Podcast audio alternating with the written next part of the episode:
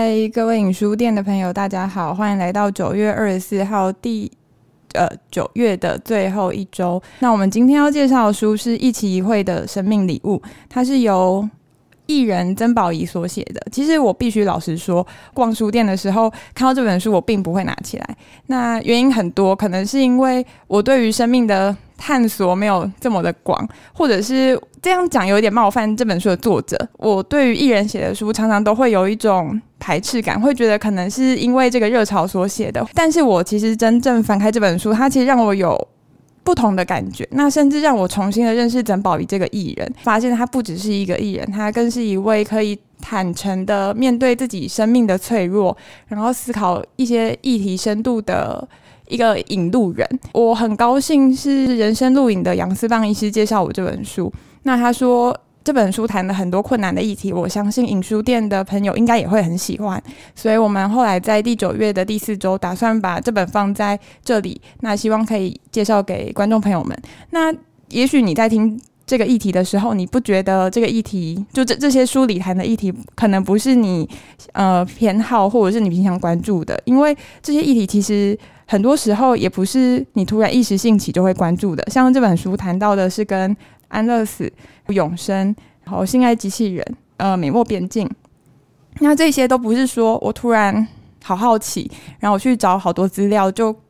就开始的。那个情境可能是我我家里我有一个很很敬爱的长辈，或者是我有个朋友他。他去世了，那我开始去问说，所以人死后会去哪里？如果关注我的人不在了，我活着的他如果看不到了，那这些意义又会是什么？你才会开始去想一些你平常不会想的事情。所以，如果就是这几。你对性爱机器人，或者是美墨边境，或者是对其他书中写的议题没有兴趣，我觉得也没有关系，因为它可能会出现在嗯、你人生中的某一刻，然后你某某一刻到临的时候，你再翻开听就就可以了。呃，我我想要在正式开始之前，先分享一个小故事。当我们在录音的时候，其实呃常听影书店广播的观众朋友应该就会知道，说我们都会有猫在，就是。我们家附近走来走去，然后可能不时会有猫叫声。刚刚猫咪就是不小心撞到麦克风，麦克风就应声而倒。然后我那时候是很慌张，就是大叫。然后浩宁在我对面，他就是大叫也没有用，因为他就是倒了。你没有在那时刻专注的把它接起来，它还是一样。最后麦克风倒了，然后猫咪跑走了。那我那时候突然有个体悟，就是我们面临到一些很困难的人生抉择，然后找不到自己的答案，其实往往都是像我。刚开始看到猫咪弄倒麦克风一样惊慌失措，我们会傻住，会不晓得可以用什么样的反应来去迎接这样很突然的时刻。特别是我觉得，嗯、呃，有有时候生死这件事情，它就是很突然的到来。那最近有人过世啊？对，那那我们可以顺着谈这本书。因为我让佩颖喘一口气，因为就是单人录音常会抓不到呼吸点，会比较喘促一点点。其实，呃，我们书店曾经我有一个个人的批判啦，那前面有跟很多听众朋友聊过，就有人问我们说，诶，影书店可以导读《原子习惯》这种书吗？那我们那时候是很震撼，就是因为我自己很喜欢《原子习惯》，但我们有些听众甚至误以为，呃，《原子习惯》在我们书店是不入流的书，那这当然是一个巨大的误判。那很高兴杨医师相信我们。然后把就是曾宝仪小姐这本书转借给我们，那原因并不是因为杨医师希望可以借由呃曾宝仪小姐人气，然后让我们书店人气更高。那杨医师的理由是因为这本书里面探出的议题恐怕都是呃许多人不方便谈起。那比如说我们刚刚配音有提过的，一开始第一个问题是安乐死，我们可以想象跟自己的父母亲谈安乐死，那这是一个多么吃力的议题。第二个议题是信赖机器人。当台湾的风气连谈性都不是很容易，那要攻击政治人物的时候，都可以说，诶、他也许是婚外情，也许是曾经滥交，或是甚至性向，这些都可以成为攻击对象的时候，那我们这本书竟然第二章谈的是性爱机器人，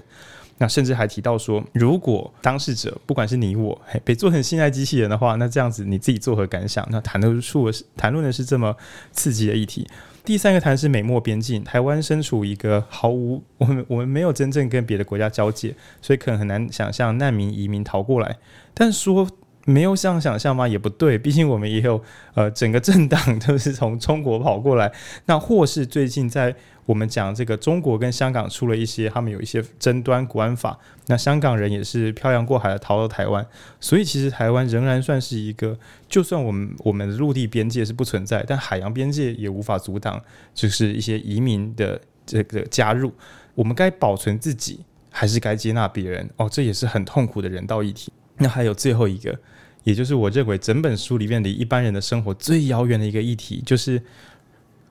当然，刚刚前面佩影讲说，诶，我有我们所有人在状况不好的时候，甚至会有离开世界的念头。但反过来，有一群人，他们很酷哦，他们过得太好了。好，好了，我有我我承认我有一点点这样的倾向，就是如果我可以一直掌握我自己的人生的话，那永远活下去能不能是一个选项呢？对。但是如果有一点点宗教信仰的人，一想到把自己永生，就会觉得那我们不就成为神了吗？那如果有一些呃社会或是经济学概念的人，就会想说。那我们如果不会死的话，地球资源会不会用完？这是不是一种对世代的不正义？那这四个对一般大众都相当遥远，但是一旦亲身接触时，我认为它的遥远不是巧合，而是因为一旦要思考这些问题，可能就会引发很多过敏反应，就像打疫苗一样，想到这些就很痛苦。我们一定要讨论这个嘛？那这一本书它本来是一个节目的企划，就是四个不同的纪录片，那一口气把这四个问题摊开在大家面前。然后我觉得会是一场蛮不错的谈论，所以也很高兴杨医师愿意相信我们，把这本书送到我们这边来，一起来聊聊。好，那第一个问题呢，就换我转过来直接问佩。那我 我想要先补一下，就是它其实纪录片的名称，我觉得蛮有意思的。它这四部片，它这四部纪录片的名称是来自一个记录大的纪录片，叫做《明天之前》。那你会想说，嗯，明天之前，那不就是什么都还没发生？那也就是未来。为什么我们要讨论未来的事情？我。我自己的解读是，其实未来算离我们很遥远，但其实从未来到明天到现在，这一切的一切都是连接在一起的，所以都会回到说我们当下到底是怎么思考这些事情。那我们当下的思考会慢慢的把我们推进那个明天之前的未来，所以这些其实这些这书里的争议都还没有有个定论，甚至法律上面都还没有一个很明确的答案告诉我们怎么做才是对整个社会好的。所以今天就是我们的节目的框架，就是想说用讨论的方式来讨讨论一下这四个很不容易的议题。我其实一开始会蛮焦虑的，会觉得面对这一些问题，我是不是需要很多的。道德上的、哲学上面的、法律上面的知识背景，甚至是对于这些议题的一些先辈知识。比如说，如果在讨论性与爱，我是不是要去看一些社会学的论文，才能知道这件事情对整个社会的影响？但我后来回到最原点，就是我们在做判断的时候。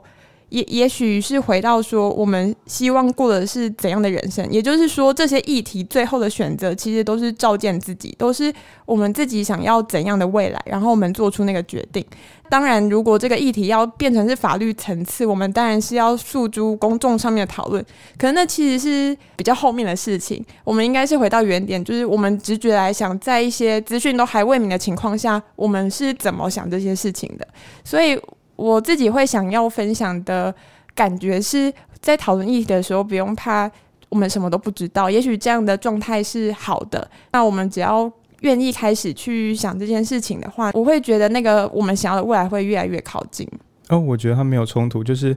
一旦不影响他人，那就由自己出发；一旦会影响他人，那就从大家出发。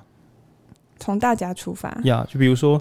呃，比如说我超讨厌同性恋，所以我不希望看到同婚，那我就会说这是一个错的想法，因为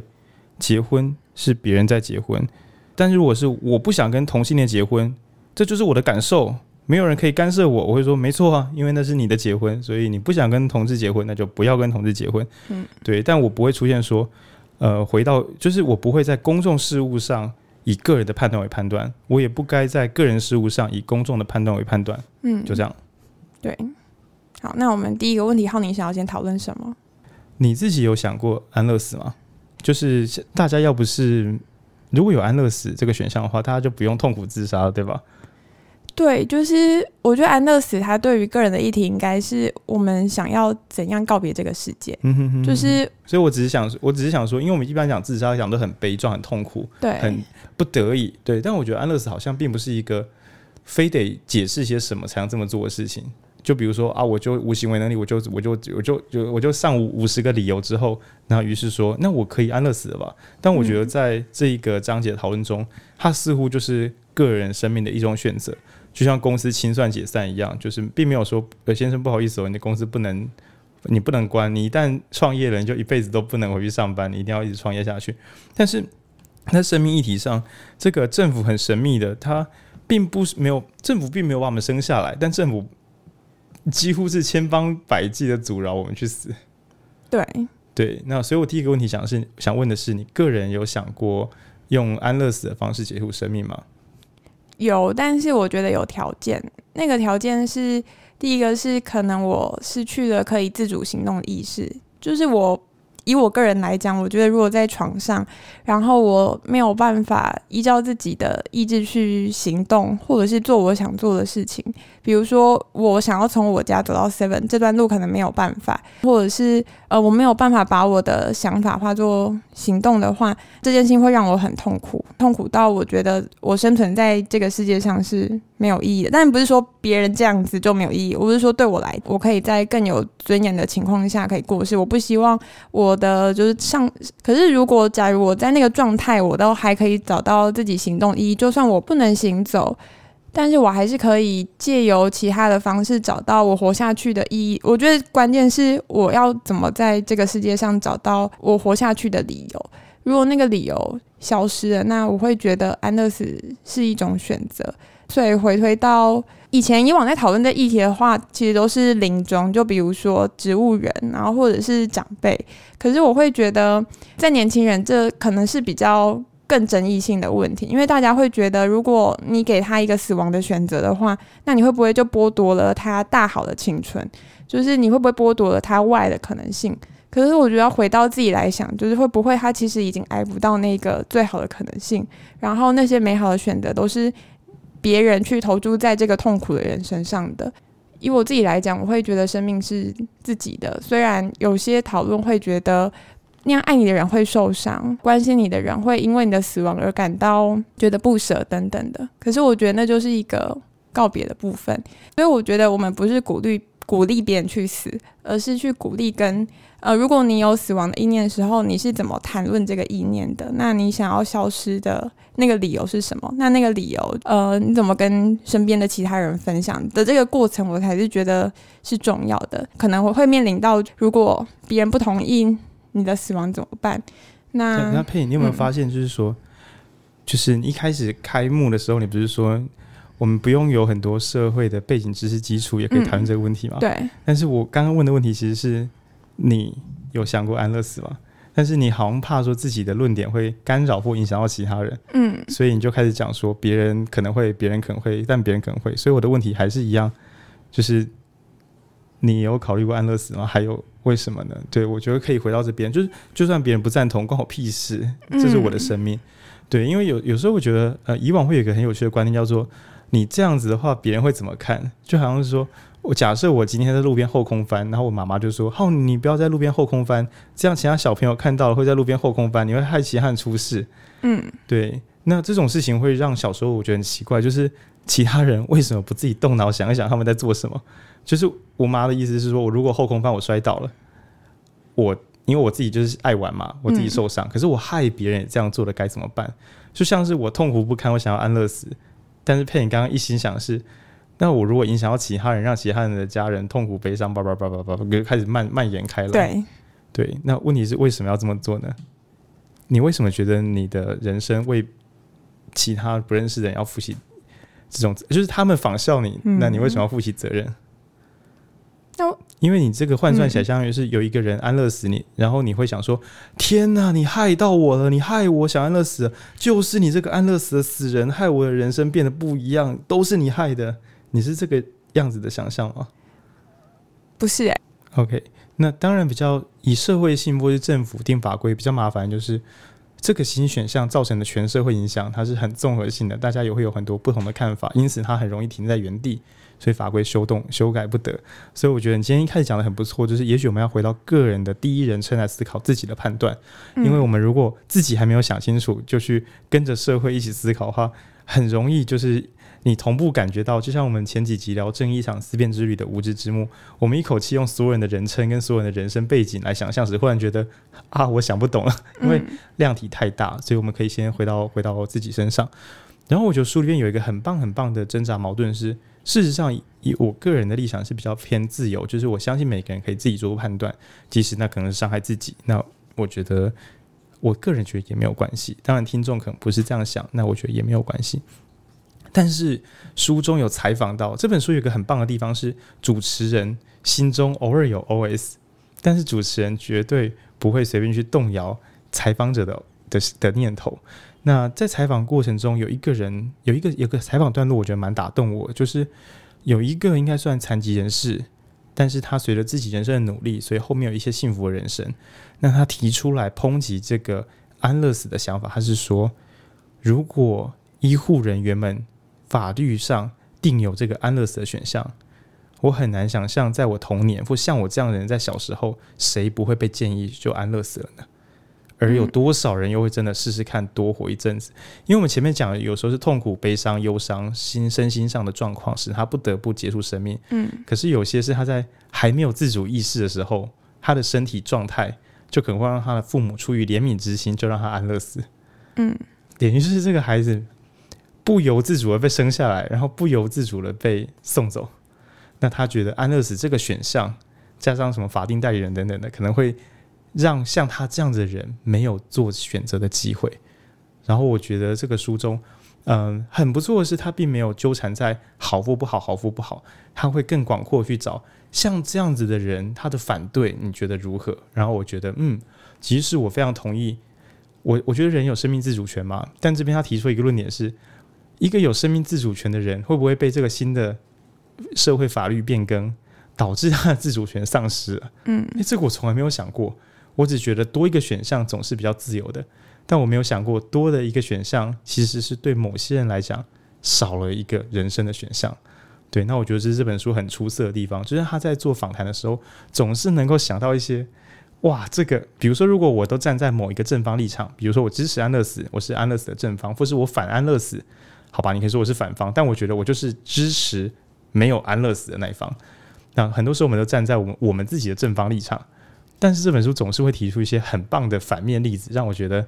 好啊。被你这样一说，我真的要再重新想一想了。对，那我觉得这本书很出色的地方。嗯，好。然后其实我对第一个问题还有一个很麻烦的眼神，就是如果我们最好的朋友他的另一半想要安乐死，但是我们最好的朋友。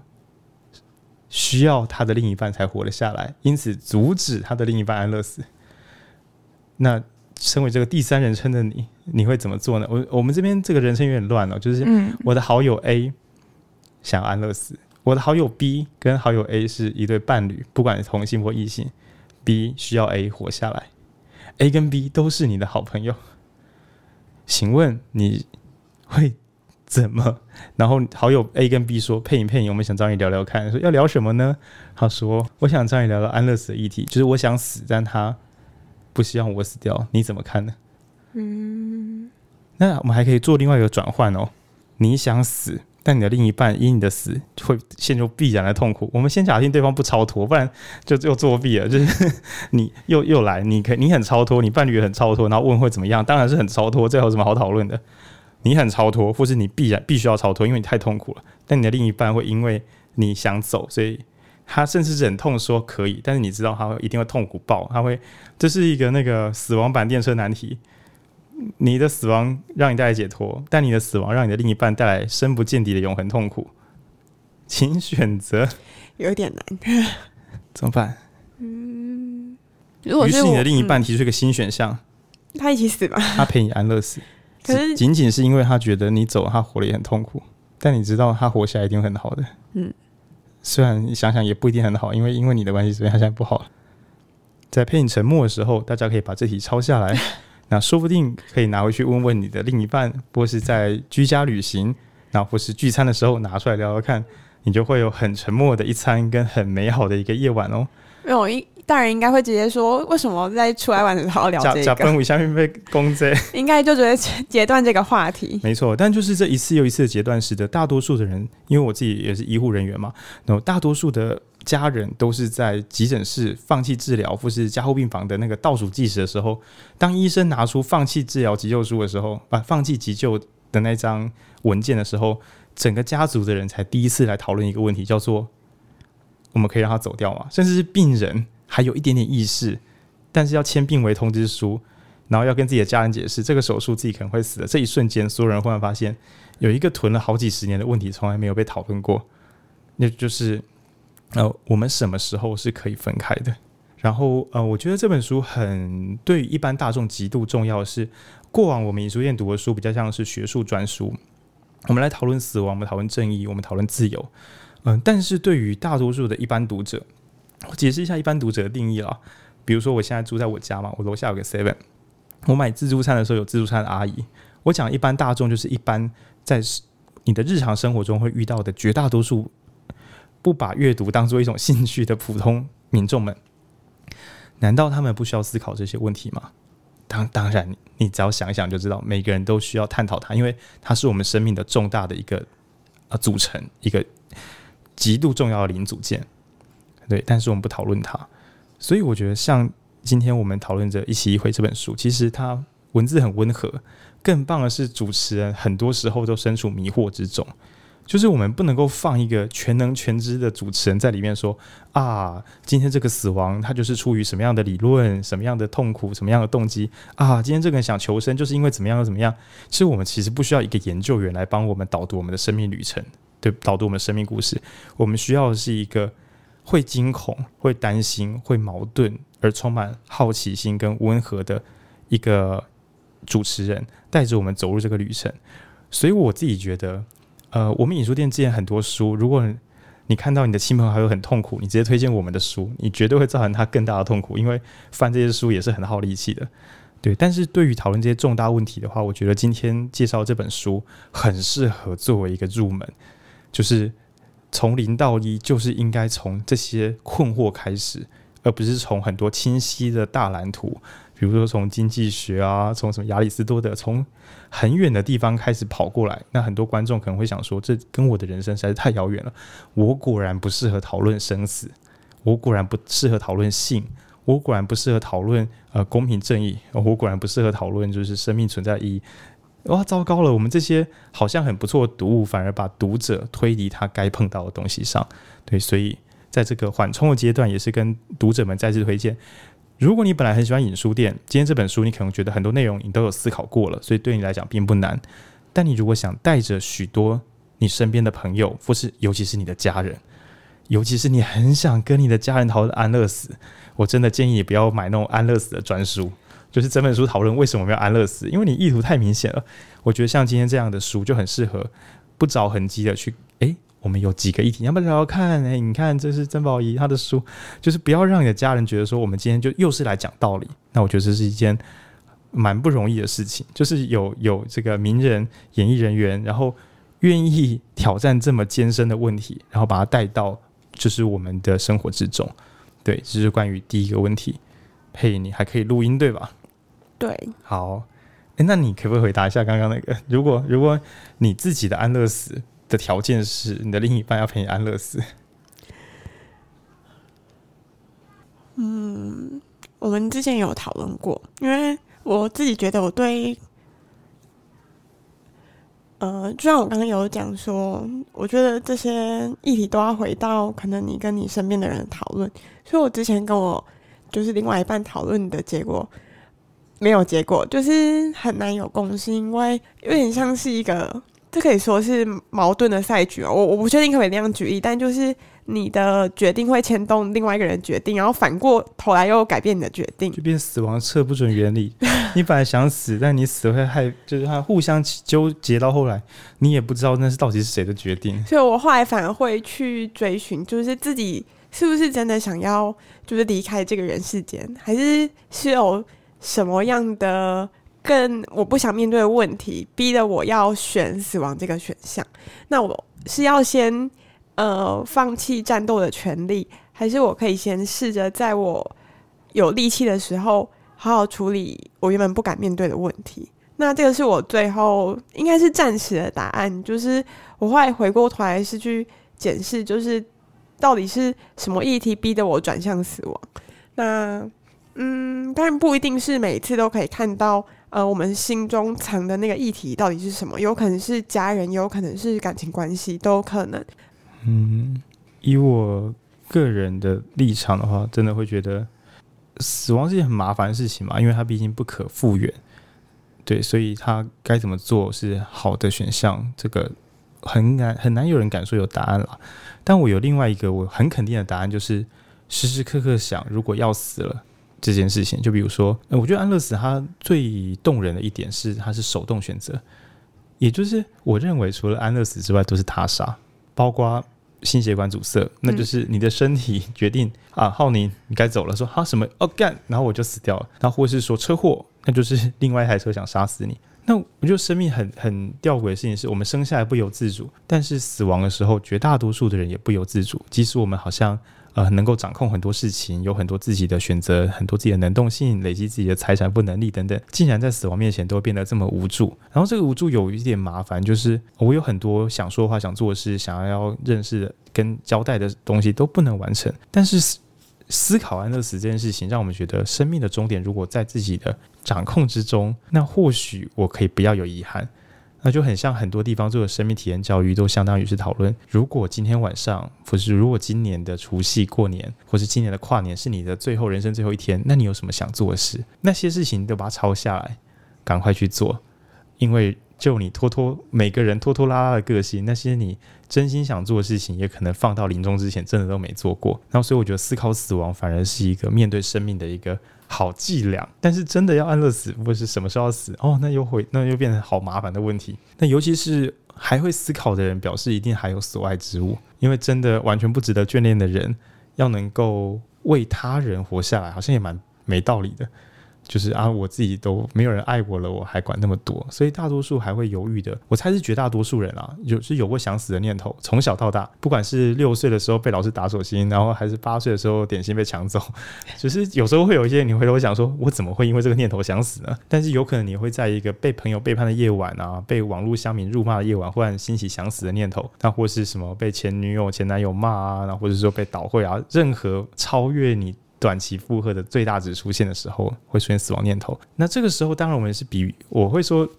我们的痛苦的总量当然比不上常年卧病且看不到反转点的那些朋友身上。那不管是生理还是心理上的长期状况，但我觉得大家遇到问题都一样，就是我会不会后悔，然后以及我会不会让我所爱的人非常难过。大概光这两个。这两个念头就会让死亡变得又，我们又从死亡被拖回来。虽然拖回来不一定是快乐的。呃，我们刚刚讲的是我们自己个人化的经历，但是如果朋友们有兴趣去翻阅这本书的话，里面讨论的是，呃，在世界上很认真的去推广安乐死，甚至用 VR 眼镜去带大家讲说，我们死前的最后一刻可以像是一场盛宴，像参加一场超棒演唱会，就在这一瞬之间，在这个。就是繁花瞬，就是繁花落尽的这一瞬间，在这个视觉效果之下结束生命。他觉得是可以这样，有甚至有点 fancy，有点就是炫目的去做死亡。对，那这个应该如果拿回去给家里的长辈看，也许他们会产生很不一样的想法。至少不要把死亡当做是一件悲惨的苦差事。大概我们这边先聊到这边。可是第二段啊，我们要聊性爱机器人的时候，我就觉得佩影现在低迷的情绪好像很不容易聊这个。但我还是要问问看，佩影在读性爱机器人的这一个篇章的时候，它里边有个段落讲的是有一个性爱机器人的收藏者，就是他有很多性爱娃娃。然后在这里边，他甚至讲出来的核心理论是，觉得有了性爱娃娃之后，男生就不会只把女生当做是一个物化的性的对象，然后那段时的主持人不太舒服，因为主持人忽然用他的逻辑推演出一个答案，就是，哎，等一下，这位朋友，那不就代表如果你没有这些性爱娃娃，你平时就只想把你身边的女性朋友当做性爱娃娃？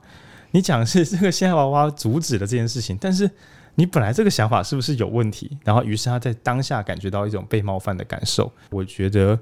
讲性爱机器人这个主题，如果是很多男生来讨论的话，很可能会变成一个轻浮的欢乐段落，对，就很像是男异男青少年打嘴炮，我就会忽然失去深度。那不知道从配影来看，在看那个段落时，你有感觉到压迫感吗？我其实会觉得这个世界上一定会有人需要这样的东西。很多人可能没有办法建立关系，包括交往，包括发生性行为。那那个原因可能很多种，比如说来自家庭的创伤，或者是他就是没有办法。那我觉得那些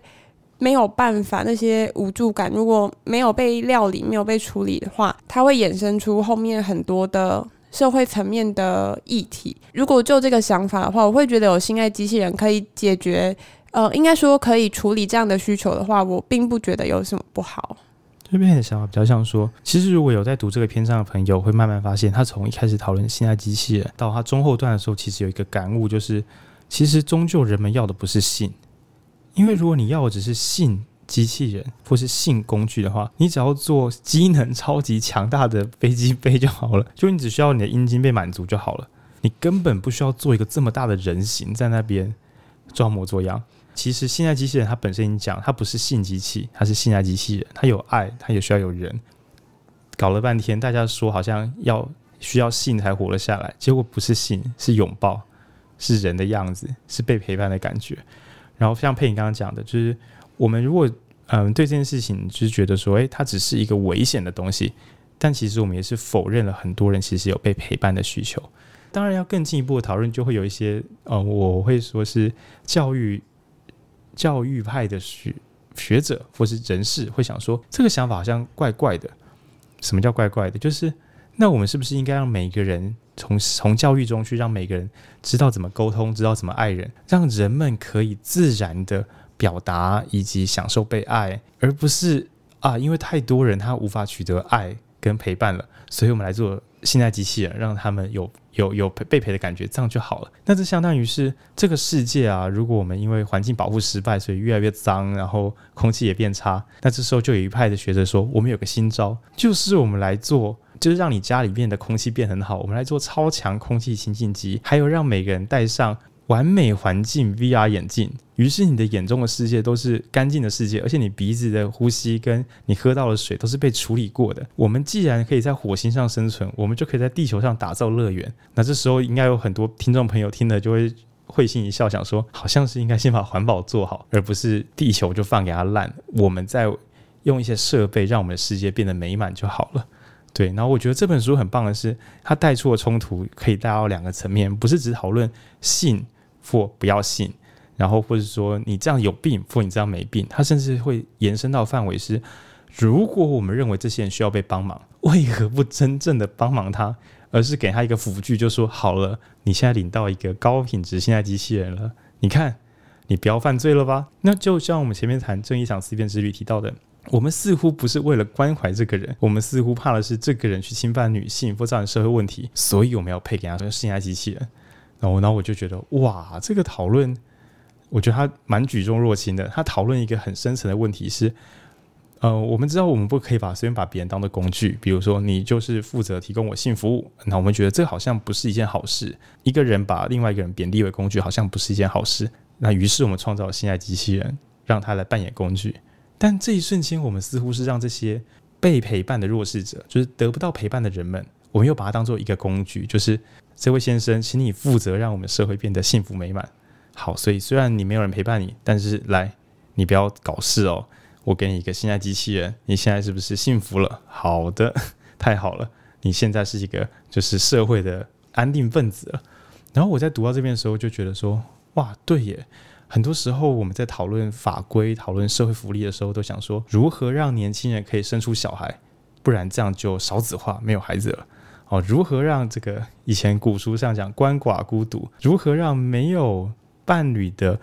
男性哦不要成为暴力分子，不要成为社会上的危险分子？我们来发给他心态机器人。因为我觉得这边有个很有趣的是，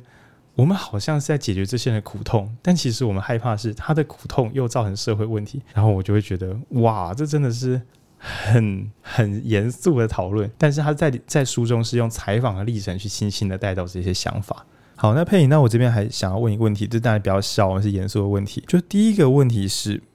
如果你的另外一半啊，因为出于对你这个个体的尊敬，OK，他不想物化你这个女性，他觉得伴侣不应该用性别或者性行为被框架住，好，所以他不愿意跟你有性行为，但是他有性欲，他觉得那是劣等的东西，所以他找一个性爱机器人摆在你家另外一个房间，他只跟性爱机器人做。那不知道佩你，你能接受这样的状况吗？以我来说，我觉得不能诶、因为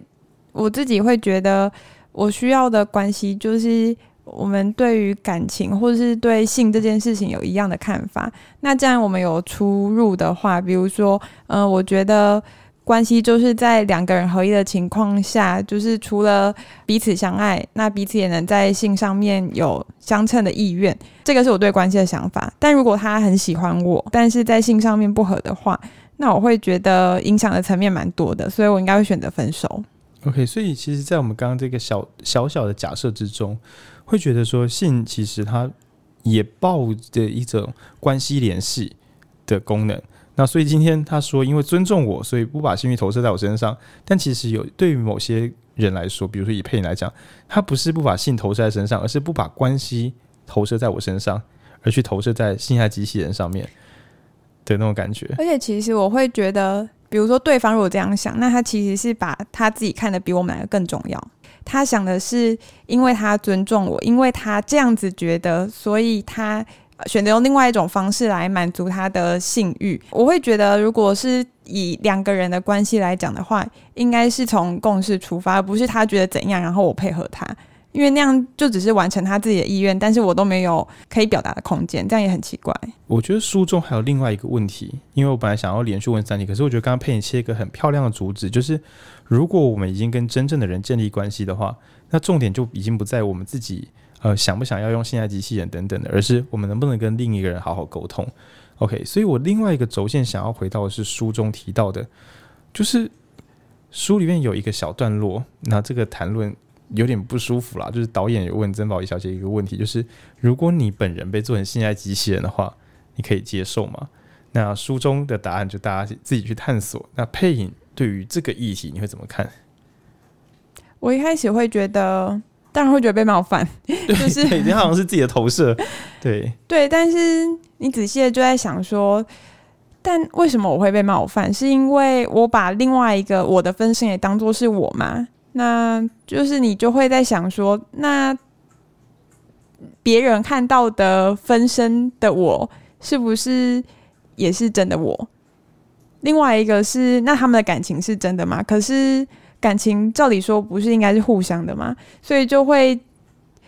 你对于关系的想象跟另外一个人对你的形象产生性欲的那个很复杂的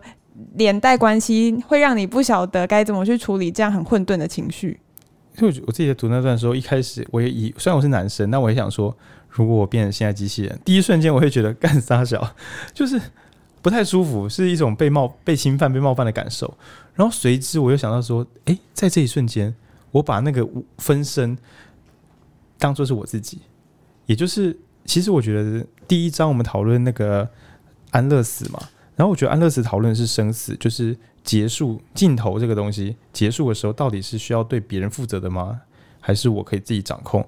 那第二章谈安乐死的时候，他其实呃，第二章讲现在机器人的时候，其实他是非常非常认真的在探讨另外一个问题，叫做真伪。什么是真的？什么是假的？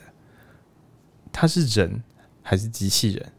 那他只是一个玩具，或是他是我建立关系的一个重要的课题？我不敢说他是，我不敢说他是机器人哦，因为对有些人来讲，他可能不是。那其实这个问题几乎是在问很多人说：“你的小贝贝是可以换的吗？”那对很多人来讲不行，那不是一条被子，那是那是那是那是小贝贝，一个安心的象征。对对对对，所以我觉得那是情感投射。可是如果再进一步问说，对机器人或是对一个物件投射情感，这个情感是真的吗？那这些问题的话，刚好最近有一部电影，希望它还不要下档啊，叫做那个脱稿玩家。那它是讲的是在数位世界中的一个，就是真人跟电玩世界的故事。那其中也会去探讨，就是说什么我们到底是怎么界定真跟假？对。然后我觉得这一章可以探讨，其实如果我们细细的读，甚至会探讨到说，我们跟其他人情感的那个真伪要怎么确认呢？然后什么是人，什么是机器，什么是建立感情，什么又只是情欲而已？然后我觉得呃，往这边去聊开的话，当然还包含说。我跟对方相处时，我是与他联系，或是占有他，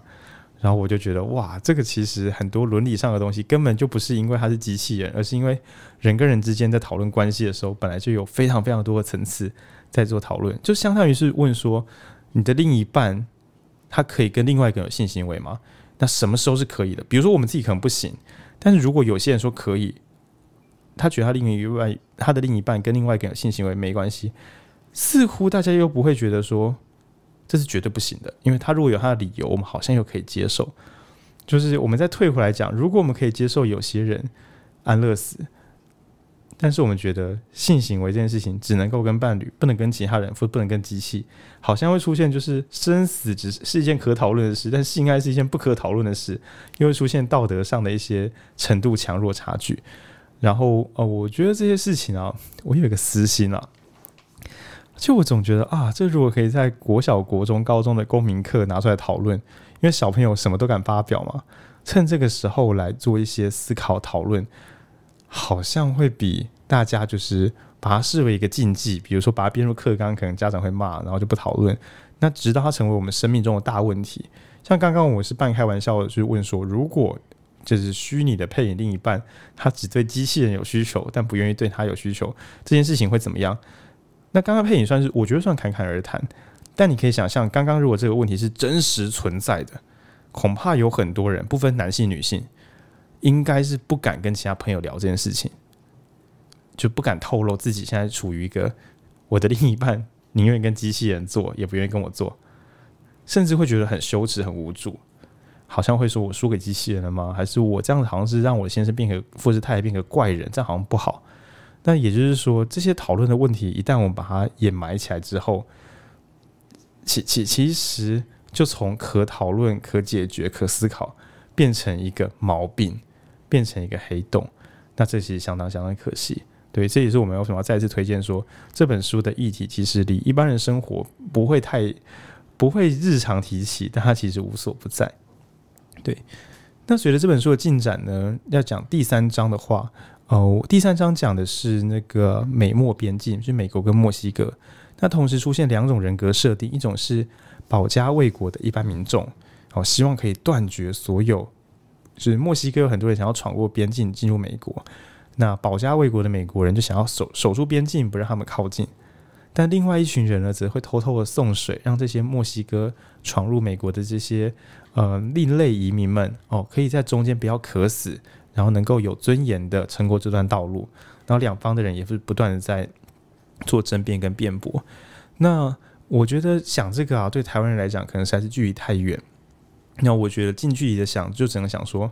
假设有一天香港或是中国出现大量的难民或移民，那台湾人该拒绝还是该接受，还是该有条件的接受？那也许有时候大家会想说。嗯，每个国家都有每个国家自己该尽的本分等等的，所以就不要接受它。对，但是反过来想说，那当其他国家有难的时候，我们不是有时候会捐钱啊，或干嘛的？那这件事情到底我们只是为了自己的安全，还是我们真的心中会对他人产生一个怜悯？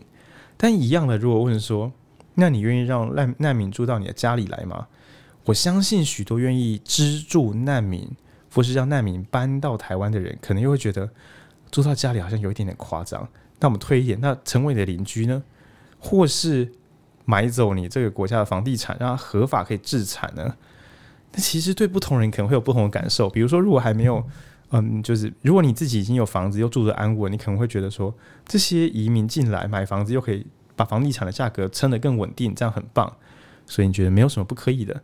但如果你还没有买房子，你可能会觉得这些难民进来是排挤我的生存资源。所以有时候。呃，书中的内容这边我请大家自己探索。但以真实世界还会出现一种很麻烦的，有能力的人很想接受难民，但是过得比较辛苦的百姓们觉得难民进来就是让我们这些普通百姓过得比过去更痛苦。那也就是最近有一个很长远的名词叫做反全球化或去全球化。当全球化想要让世界大同的时候。某些国内的辛苦人会觉得，这个世界大同好像是以牺牲我们换来的，就是世界各地更穷苦的人被拯救了，世界上最有钱的人变得更有钱了，但我们这些不上不下的富裕国家的底层民众，似乎成为一个莫名其妙一再受到伤害的人们。对，那我觉得第三章讲难民移民的时候，我觉得大家可以不用只想说，啊，那是一个有枪啊，然后要喝水啊，大家要闯过边界，就不是只有那种地方。其实整个世界几乎都只是在问，比如说，我们不好想象什么菲律宾或是日本的人有人漂洋过海逃到台湾来，但是我们可以想象台湾的某些工作机会、工厂，比如说从以前盖在中国，现在可能盖盖越南跟泰国，其实每个移动都像是另外一种变体的，就是整难民移动，就是我们把呃对方困难的地方，好，我们亲手去帮助他，他过得好，我也过得好。但是我本国的人有一点点变得过得不好，对，那这些其实都蛮值得讨论。只是有时候大家一讨论就剑拔弩张，比如说我以我是台商的立场，或我以我是工人的立场，我以我是大学教师的立场，对。但事实上我们在看这种边境困难的时候，突然我们又只成为一般民众，于是我们就讨论该救吗？该挡住他们吗？该保护吗？该杀吗？那回到这个很纯粹的问题上，其实反而可以做比较多认真的讨论，就不至于陷入一个我以我现在的利弊得失告诉你答案是什么。那就我们过去读过的书会知道，一旦我们用我们的此刻立场来做判断，那十之八九是符合我们的需求，但并不是符合更大层次的，比如说公民，那或是世界大同，或是说呃完整道德上的利益。对，那我觉得第三章可以做这样的讨论。然后第四章讲的是永生，我认为永生确实离大多数人，尤其是我我猜听我们这台年轻朋友，应该心中都默默的希望永生这件事情啊，不要随便达成。也就是说，不要在我们还没有做好一辈子幸福快乐的这个准备之下，对，如果我还没办法确保我一辈子会。活到七八十、八九十、一百岁、一百五十岁，如果我还不我无法确保这一段路上我都会幸福快乐，那先不要随便帮我永生哦，谢谢哦的。对，就很像，对啊，因为如果如果我过得不快乐，要活很久，那听起来像是另外一种无期徒刑。对，至少要健康，至少至少对，然后至少要生活就是不予匮乏等等的。然后，所以我觉得第四章可以做一个，嗯。前三章如果都聊差不多了，那我觉得第四章也是也是可以来探讨看看，我们活着是为了追求什么？因为我觉得安乐死讲的比较像是自自己的主宰权、生死之类的。那第四章讲的是，如果你可以永生的话，那其实我们会回到下一个问题是：那我们活着是为了什么？因为我们不再是为了逃避死亡，那也不再是为了完成某些特定的任务。因为你现在你有无限时间，你要做什么都可以。那最终回答我们为什么要活着呢？那我觉得那也是一个很不错的问题。第一章讲的那个安乐死，讲的是今日如果我就要死，那我还有什么遗憾吗？对，问我有什么遗憾。但第四章讲永生是无垠无涯的人生，那我有什么是我真正要追求的？我为何而活？那我觉得这都是很不错的，可以值得思考跟探讨的问题。那我大概对这本书就是。我觉得它可以跟我们过去的读书会有很多书可以交叉着读，包含呃什么是自由呢？什么是正义呢？什么是幸福等等的，就蛮多可以谈开的东西。对，我大概是这样想的。我其实觉得这本书最触动我的一句话是。嗯，我是来认识这个世界，而非来评断这个世界。在讨论一些有争议的议题的时候，我们很常会比较容易举到一些极端的例子，就会变成是谁是正义的，谁是有道德的，然后他是不对的，他是错的。那我觉得太快的陷入这种二分法，就会让我们失去了我自己到到底是怎么想的。那如果真实我面对的这个状况，我会怎么做决定的？这个很细腻的思考历程。所以我其实很喜欢宝仪姐她在写一边要。主持，但一边他又成为一一个一般人的思考的这个挣扎里面，然后他留下了这句话。那这也是为什么我觉得书名取得很棒，它的名字叫做《一起一会的生命礼物》。一起一会在日文的意思讲的是人从生到死的这段历程，一会讲的是我们可能就在这个当下，可能仅有这一次的聚会，在这一生我们只有这一刻，我们是不是有好好的把当下活得更好？能不能让我们在思考明天的时候，我们能从今天当下出发，而不是可能活在过去的恐惧，或者是直接陷入对错的判断？那这个是我觉得书名给我们很好的提醒，所以它才不是用就是可能生命的旅程啊，它是用生命的礼物，因为只有我们活在当下，那这才会是一种祝福。很好，我很难得，佩颖今天解的很好，我没有什么要多说的，你可以对宝仪姐说些话了。我我会觉得，呃，除了这本书之外，我很想要向各位听众朋友，就是推荐。呃，宝仪姐这位主持人，她出了很多书。或许你看书名这边有一点冒犯，就是如果你是喜欢，比如说社会科学那种名字看起来很酷炫的书，什么《自由的窄廊》啊，《多极世界冲击》啊，可以不要冒犯前面的出版社吗？就你你你可能会觉得宝仪姐过去出的书可能有点像是工具书导向，然后你可能不需要用到。比如说她出的是五十堂疗愈的说话课，那你就觉得我可能不习惯看这么工具的工具书。可是你可以去。你有兴趣的话，可以去看他 TED 的演讲。他传递的一个讯息是我很喜欢。他去主持一个身心灵的讲座，他主持的时候，就身心灵的那个老师问他的是什么是讯息。然后宝仪姐那时候很混乱，就是随便丢出一些她已知的答案，就很像我有时候被浩宁问的一样，就是随便搪塞。但是呃，老师就笑着跟他讲说：“嗯，不是的，宝仪，那我们现在静心看看。”然后就全场安静。宝仪姐那时候就想说：“好，那既然我刚刚觉得自己回答不好，所以我就再安静的试试看。”那他就思考老老师问他的是什么是讯息。这个静心的过程结束了，老师再问宝仪姐一次说什么是讯息。那那时候宝仪姐其实很迟疑，就是想说到底要不要讲。其实她自己内心有答案，可是她很害羞。然后她最后的答案是：“我就是讯息。”这个。是什么意思？是我所做的每一个决定，我努力活出的生命，就是我想要带给这个社会的讯息。不论这个可能在别人的眼中是错的，或者看起来很奇怪的，但那个也是讯息。他在最后是祝福，就是底下大家都能活出无惧的生命。那我觉得那个无惧的生命是指我们很肯认，我们做的每一个决定都是最真实的。自己的声音，不是因为我害怕跟别人不一样，然后我害怕觉得跟这个社会不一样，而是它是我真实的觉得，我看见自己的内心之后所做的决定。那我我也希望可以把这个祝福带给影书店的听众朋友们。我们读之前那些大块头很厚的书，最后都是为了希望可以让我们活在一个自由、公平、幸福、美好的社会。虽然有时候讨论议题很很难，呃，跟家人分享这些资讯也很困难，可能是因为。家人就会觉得你在碎碎念讲道理呀、啊，可是我觉得最好的方法就是活出一个很幸福的人生，让大家知道说，嗯，阅读是幸福的。嗯、那这个是最最直接带给大家阅读的礼物，而不是一直说啊，阅读很棒，阅读很棒，应该是自己要活出那样的生命，然后希望都是无惧的，没有恐惧的。嗯，谢谢大家。哦，最后还是会很很推荐，就是大家去看宝仪姐在 TED 的那个演讲，就是看得非常的感人，还有其他就是分享的片段。希望这次的节目不只是推荐这本书，而是推荐就是这个主持人。好呢，佩影有跟我讲说，我们今天录音方式比较特别，然后我们今天是采我们自己先录音，然后曾宝仪小姐据说可能会听完我们这段之后，再给我们一点回馈。那我们又想说，有没有什么比较连续的互动方式？比如说，我们准备一些问题问曾宝仪小姐，但又觉得这样好像太刻意，就是我们很怕问了问题会有点刻意，可是不问问题又不知道怎么让，难道请宝仪姐评论我们这个频道吗？这样好像也怪怪的。那所以我们两个刚才讨论一下，就想说，那也许可以请宝仪姐想想看有没有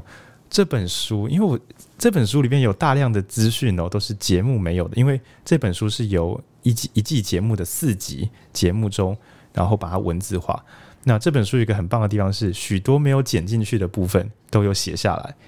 但是我想说，有时候出版也会有遗珠，所以不知道宝仪姐有没有什么这本书没有写到，但其实也你也很想跟大家分享的段落。那这个我们真的是超级期待能够听得到，对，就是真的是番外篇的番外篇。那第二个是，呃，有没有什么段落是你自己在书中觉得？读者朋友们，如果有机会接触这本书，哪些段落是你自己超级喜欢？觉得这些段落书中你都要一视同仁的喜欢，但你其实你私心觉得哪些段落你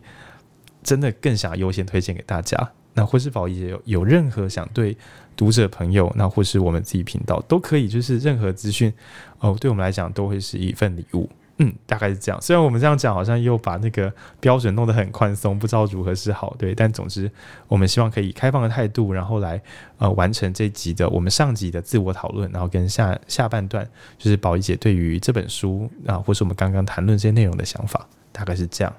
好，那这是我们九月的第四集。那我们走过了，就是从正义一场思辨之旅，谈论什么是对错，然后接下来聊那个卧底侦探，聊聊数据，我们聊什么是真伪哦，这也是个大问题。那第三集我们聊建议与禅心，我们来聊什么是没有目标但却朝向目标。然后最后这集我们来聊聊看一些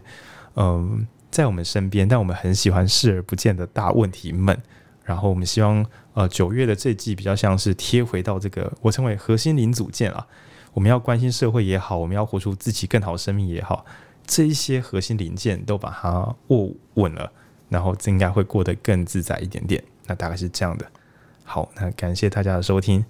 那稍后我们就会进入我们的节目后半段。好，感谢大家，拜。Hello，佩影跟浩宁，还有各位影书店的听众朋友，大家好，我是曾宝仪。呃，这可能是我最后悔没有当下跟你们一起录音的通告了，因为在你们说话的过程当中，我好几次都好想举手发言，说这个我有想法，那个我好想说，对，这就是我最希望听到的读者回馈，包括不管是佩影在。看这本书，或者是想要叙述这本书的想法的过程当中，引发了他对生命跟自己生活的一些思考。当那个悲哀整个涌上心头，无法控制的时候，其实那就是我在拍摄明天之前，或是在书写一期一会的生命礼物的过程当中，经常会发生的事情。其实这些议题看似跟我们的生命非常的遥远。但是其实每一个思考都是跟我们的当下在对话。我现在是怎么想的呢？我有没有好好面对我的生命呢？在思考死亡的时候，我真的知道我是不是如实的成为一个人，好好的活着呢？这都是在这个过程当中，我不断的跟自己对话，不只是跟我的受访者对话，也是跟自己对话的过程。而在听你们的 podcast 的过程当中，我心里面其实是非常兴奋的，是因为我多么希望在嗯拍摄纪录片，或者是写书，甚至是在宣传的过程当中，能够遇到像你们这样的读者。因为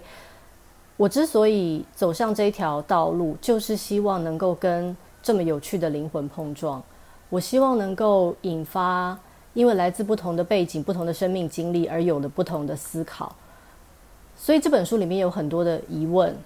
那这个疑问我可能有我的答案，但是我都希望这个答案并不会影响其他人的想法，因为我希望它是一个开放的，每一个提问都像是一面镜子，照见着是读者的内心。呃，如果是喜欢思考生命的朋友，其实这本书就如同浩宁说的，它是一本非常好的入门书，因为毕竟我的确不是一个。研究家或者是学者，我就只是一个普通人。那你们有说到，在有没有什么东西是在这个过程当中我没有分享在纪录片跟书里面的东西？其实一定有，非常非常的多。因为事情是一个片刻接着一个片刻发生的，包括我曾经在亚利桑那州。拍摄的过程当中，结束了拍摄，突然下起了非常在沙漠中下起了非常非常大的雨，而因为它是沙漠，所以它没有很好的排水系统，因为光是下一场雨就很不容易了，所以路上就形成了一条河，就是，于是所有的人只能车子啊人啊都只能停在路边，看着那条突然之间出现的河流湍急的在前面流着，然后等着那条河流消失，我们人跟车才能过去。像这种片刻，我都会觉得好好神奇、好珍贵。跟如果你不是在那个当下，在那个地方，你是不会见到沙漠中可能只存在着一个小时的河流。那那些对我来说都是旅程当中不可磨灭，虽然跟纪录片无关，但都是我生命当中很珍贵的组成。那些画面，那些我遇到的人，那些人旁边还有别人，那些空气，那些我吃过的食物，所有、所有、所有。在那半年的拍摄过程当中，都成为我生命当中很重要的养分。嗯、呃，所以的确它不容易写在书里面啊，因为那就是我很私人的历程，很珍贵的回忆。而呃，我比较惊讶的是，你们其实并没有提起在安乐死的那个篇章里面，我采访一位一百零四岁的澳洲生物学家，他在二零一八年的五月十号，在瑞士进行了安乐死，也就是走完了他生命的最后一程。而这个事先张扬的死亡事件，让全球各大媒体都跑去采访了。那正在拍摄纪录片的我们，其实也就说得难听一点，凑了个热闹。而这个过程跟这个这段记录，其实是在纪录片跟书本的出版过程当中，大家最最震撼、最常拿出来讨论。其实对我来说也是的，就对一个主持人来说，当然，这可能是我这一生当中唯一一次有机会采访一个超过一百岁的人，而他其实思绪还很清楚，还能够跟你聊天、跟你说话，知道自己在想什么，跟知道他在影响这个世界什么。然后我见证了一场预计当中的死亡，嗯、那个是人生当中很矛盾的经历，可是也是很珍贵的一份礼物。那这个当然在书中我是非常详细的叙述了，所以有兴趣的朋友其实可以看。而最珍贵的片段，永远都是无法被记录、无法被言说的。那个午后的阳光，在一个瑞士的小小的 hotel 庭院里面，跟一个老人家一起会的对话，嗯，那个都是我觉得很棒、很棒、很。所以我常说，我是一个运气非常好的人，就是身为一个主持人，我的眼界能够不断的被挑战、被拓展。然后能够慢慢的建立我自己更开阔的人生观。昨天我还在跟我男朋友说，我说我我想要活得更更敞开，我想要用更广阔的视野看待我的生命跟看待我的世界，因为我知道只有这样做，我才能够活得更自由、更自在、更无所畏惧。而也谢谢佩影看了我的 TED Talk，我们都是讯息。你们在做影书店，其实也是一种你们想要带给这个世界的讯息。呃，我很想认识你们，我觉得你们都超棒的，而这就是我在人生的路途中，不管是拍摄节目或者是出书，最想要碰撞的灵魂。因为我知道这些相遇很不容易，即使我们今天可能只是在这个 podcast 里面神交，但是就跟听到 podcast 的朋友也是一样的，我们也都建立了一个多小时的缘分，一期一会，多么不容易。所以最后最后，我想谢谢你们啊，谢谢你们这么用心的介绍了这本书，你们甚至提供了一些连我自己都没有思考过的视野。看待，其实我已经翻来覆去想了非常多遍的议题，然后身为一个作者，能够被这样珍而习之的对待，是我觉得真的很棒的事情。好啦，谢谢你们，也希望你们喜欢这本书，也非常荣幸的能够在九月的时候成为你们这一系列的议题里面的最后一本书，因为不管是正义，或者是卧底经济学家建议与禅心，像正义这本书，其实当时我们在呃出发之前，是真的有想要过去波士顿访问这位作者，所以我的确也把他的书从头到尾读了一遍，而的确他也提供了给我很多思考的角度。我觉得跟有趣的灵魂借由阅读相遇，是我们这一代人能够做到最棒的一件事之一。就是我们可能这辈子都没有办法见到这个人，但是透过他文字的书写，他思想的碰撞，然后我们能够也回过头来看看，我有没有这样做到呢？什么是真的，什么是假的？然后我们有没有好好包容这个世界？什么是对，什么是错？我觉我觉得对就是真的对吗？我觉得其实就是这些先贤先烈们不断的滋养着我们，我们才能够更有。力量的继续往前走，所以能够成为这个系列的最后一本书，我觉得很非常非常荣幸，非常荣幸，